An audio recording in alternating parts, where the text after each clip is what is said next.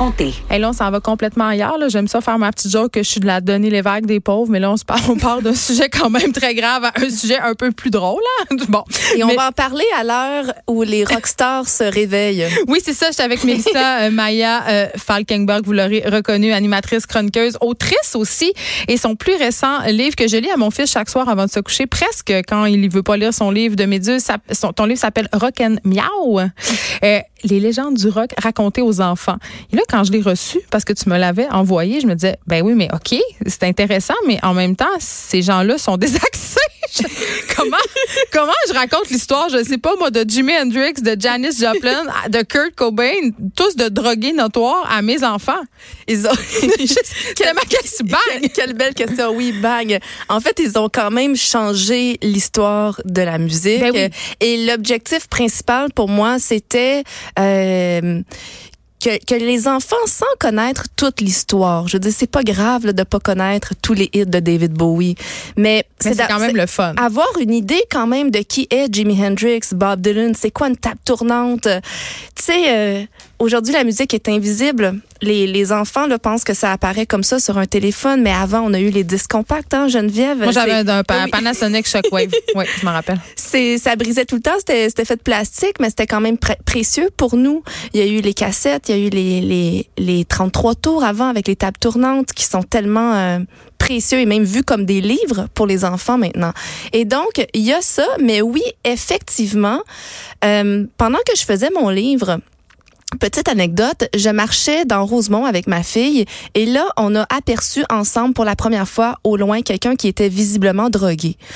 Euh, quelqu'un qui a l'air d'être un zombie là. Ouais, ouais. Et ma fille a pris ma main euh, et là, j'ai senti qu'elle avait envie de changer de trottoir. Ce qui est un réflexe, un bon réflexe quand même là. Moi, quand j'aperçois un junkie qui est vraiment, vraiment pas dans son état, parfois je me dis bon, ce serait peut-être mieux que que je m'éloigne un peu. Mais là, j'ai dit mais non, ma cocotte, cette personne-là est tout simplement euh, ailleurs. Elle nous fera rien, tu sais. Je dire, c'est correct, ça fait partie de la vie ailleurs? Oh merde, pourquoi il m'a dit ailleurs? Tu sais, pourquoi ailleurs? Oh non, je m'attendais pas à parler de ça avec ma fille de 5 ans. Ouais. Et ben là, je lui ai dit tout simplement que euh, cette personne-là avait pris probablement de la drogue. Là, et, Et- maman, que c'est quoi la drogue? Exact. tout, Et que ça, ça, ça te permet de de, de, de chan- changer d'état, tu sais, euh, si t'es malheureux, par exemple. Hey, mais là, ça a l'air le fun. La façon Et dont tu non, et non, mais justement, quelques semaines plus tard, une autre personne qui est en train de danser, d'avoir du plaisir, oh, là, elle, elle trouvait ça drôle.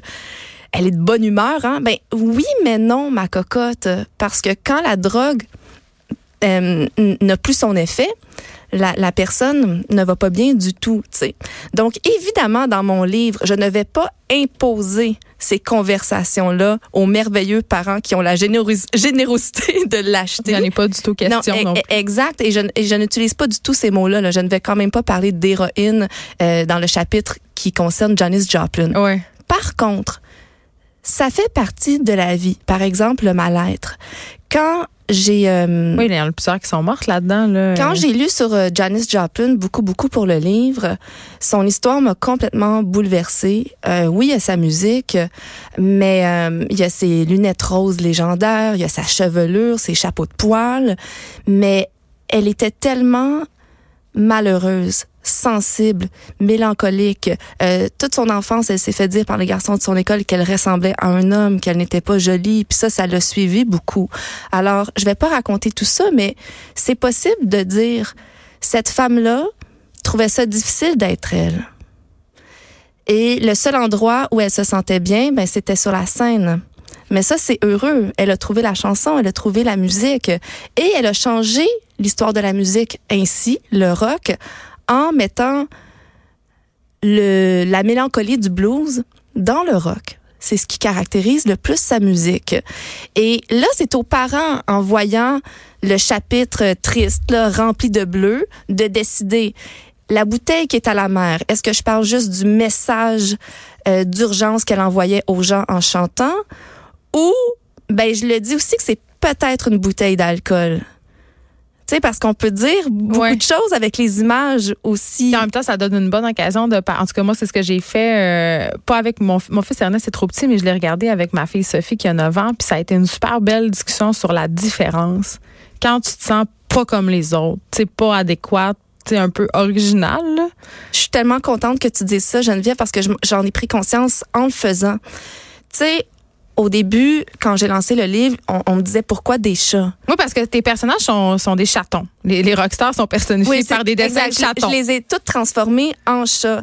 Puis j'ai réalisé ceci, les rockstars, là, ce sont, ce sont tous pour vrai des chats de ruelles, de gouttières, qui sont, qui sont tellement indépendants, qui, et, et qui ont marqué le monde parce qu'ils ont décidé de faire les choses à leur façon, en se foutant de ce que les autres pensent. Mm. Euh, David Bowie qui aimait les, les, les gars, les filles, c'était pas un chat. Oui, c'est la période androgyne, Mais- le mais- Ziggy mais Stardust. oui, mais c'est ça. Puis c'était pas un chat qui miaulait beaucoup, mais il s'exprimait beaucoup avec les vêtements, Ouais. son, son côté très, très excen- excentrique, ses paroles aussi. Et euh, même chose pour Patti Smith. Euh, elle ne représentait pas du tout les les belles chattes de l'époque super féminine. Là. Je dirais, elle portait des vestons hyper grands. Elle s'habillait... En fait, elle était très tomboy. Puis c'est la... Elle était androgyne. Euh, oui, puis c'était vraiment la punkette dans un monde de gars, mais c'est la préférée de ma petite fille, tu sais, ah, Patty, c'est Ils la ont tous leur préféré. la Moi, c'est ça que j'aime. celui d'Ernest, c'est qui ou celle? David Bowie. Ouais. Je- je- pourquoi je suis pas surprise? ben, je pense que c'est parce que euh, les enfants, c'est- c'est- ce que j'aime dans ce livre-là, puis oui, bon, c'est un livre sur l'histoire du rock, on apprend, même nous comme adultes, je trouvais qu'on apprenait des choses. là. C'est comme un Musimax le fun, tu sais, une espèce de livre où, tu sais, c'est- c'est ludique, mais en même temps, euh, ça raconte. Mais Je veux quand même dire que j'adorais les biographies Hey, à j'aimais Max ça. et c'était mon rêve d'être celle qui parle, tu sais, en tant que Mais non. journaliste. Mais non, c'est clair. Puis genre, moi, ce que j'aimais aussi, c'était les top 100.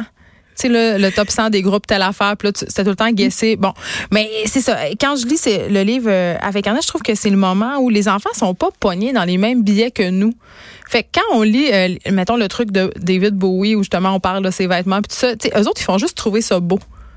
Tu sais, Ernest, quand il a lu ça, il dit, ben moi, je vais prendre des cours de danse, puis m'habiller avec des paillettes. Oh, là, wow. j'ai acheté un chandail de Metallica avec des paillettes, mais c'est Oui. ça que ça fait, ce livre-là. Puis je trouve qu'à à ce niveau-là, c'est bon, puis en plus, tu apprends plein d'affaires. Donc ça, c'est une chose très, très bonne. Ce livre euh, que je recommande chaudement à tous les parents passionnés de musique, je pense qu'on est beaucoup quand même.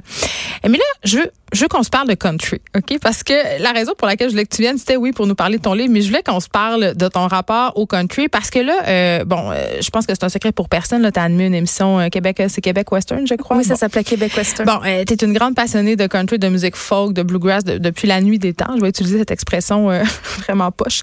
Euh, là, tu es allée à Nashville au mois de juin dernier, je crois, avec des amis. Et je veux juste que tu me parles parce que tu as un rapport assez particulier à cette ville-là, comme tous les passionnés de country. Je pense que tu as pogné de quoi là, quand tu es allée là-bas? En fait, c'était la troisième fois Ouais. que j'y allais. Et ça a été ma foi la plus marquante parce que, bon, tout le monde le dit, tout le monde le sait, même quand on n'y est pas allé, c'est vraiment The Music City. C'est la mecque du country. C'est la mecque de la musique country. Ouais. Et c'est fou, par exemple, sur la rue Broadway, puis c'est pas comme ça juste sur Broadway, mais sur Broadway, tu te promènes et à n'importe quelle heure du jour, de la nuit, tous les bars sont ouverts. Bars dans lesquels d'ailleurs il y a quand même un lien à faire avec Rocket Miaou. Oui. Les enfants, euh, les enfants peuvent peuvent entrer. Euh, ça ne coûte rien. Il y a de la musique qui joue. Euh, Il y a des musiciens là-bas. En fait, ce sont les meilleurs musiciens country au monde là, que tu peux aller voir euh, sans payer. Tu donnes 2 dollars dans, dans le chapeau.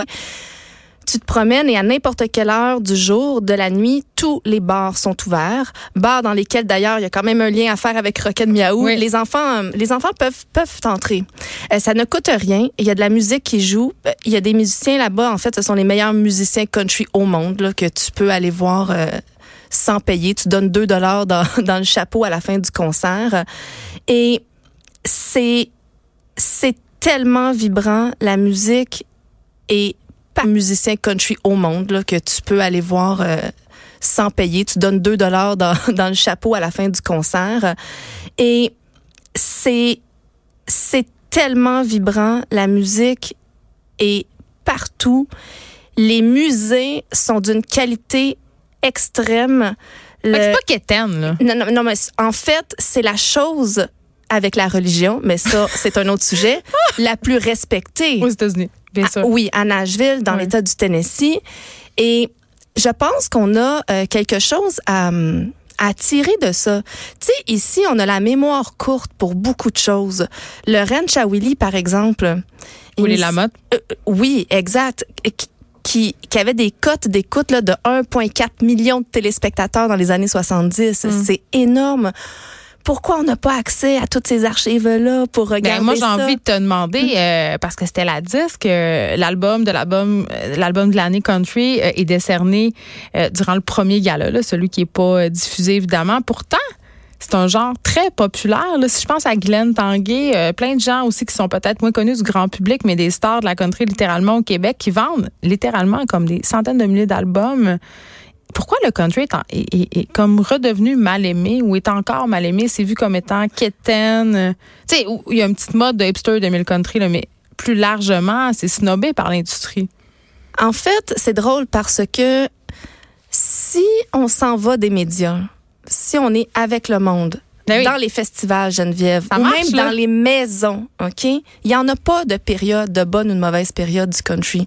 Le country est là depuis les années 50 à 100 000 à l'heure et d'une manière absolument unique et magnifique. Et eux aussi font à leur tête, puis c'est pour ça que ça fonctionne, puis c'est pour ça qu'il n'y a pas de mauvaise période. Ils ont vraiment... Euh, évoluer puis grandir puis créer leur industrie dans un univers parallèle. C'est quasiment de la science-fiction. mais qui est très lucratif là quand euh, même. oui oui, vraiment. Ben oui, ils ont en fait ils ont compris beaucoup d'affaires avant tout le monde. Mais euh, dans les médias, c'est vraiment c'est comme la mode ça revient aux 4-5 ans, tu sais, c'est boudé, c'est boudé parce que c'est une culture qui est qui est sous-estimé, qui est mal connu. Qui est très codifié aussi. Et qui est très codifié. Euh, on imagine tout de suite le, le, le, chapeau cheap en paille avec les brillants dessus, alors que si on pense à The Men in Black, par exemple, Johnny Cash, ben, il n'y en avait pas de paillettes. C'était très sobre. Et c'était très, très, très vrai, là. Puis on était loin de la quétainerie. Mais je pense que c'est pour ça que ça touche les gens exact. de country, c'est vrai. Et on crée des, des modes dans les médias ah, OK, là, la reine du country, ça va être elle pendant dix ans. Dans dix ans, ça va être une autre personne. Et euh, c'est drôle, il n'y a jamais vraiment de roi du country. C'est toujours la reine du country. en tout cas, pour une fois. Pour une oui, fois. c'est vrai. Excuse-moi, c'est pas moi qui va pleurer. Bon. c'est vrai. Et euh, on va en parler surtout pendant le Festival Western de Saint-Tite. Oui. Alors au mois de septembre, là on en parle, mais hum, c'est quelque chose en fait qu'on devrait respecter puis célébrer à, à l'année longue effectivement.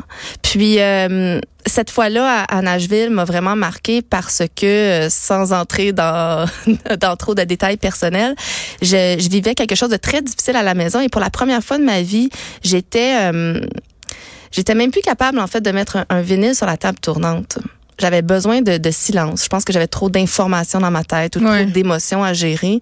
Et euh, c'est tellement vibrant à Nashville. Quand je suis revenue à la maison, j'étais capable d'écouter de la musique à nouveau. Tu ça m'a vraiment euh, réconcilié avec euh, ben, la, la, beauté des mélodies puis tout ce que la musique peut nous apporter.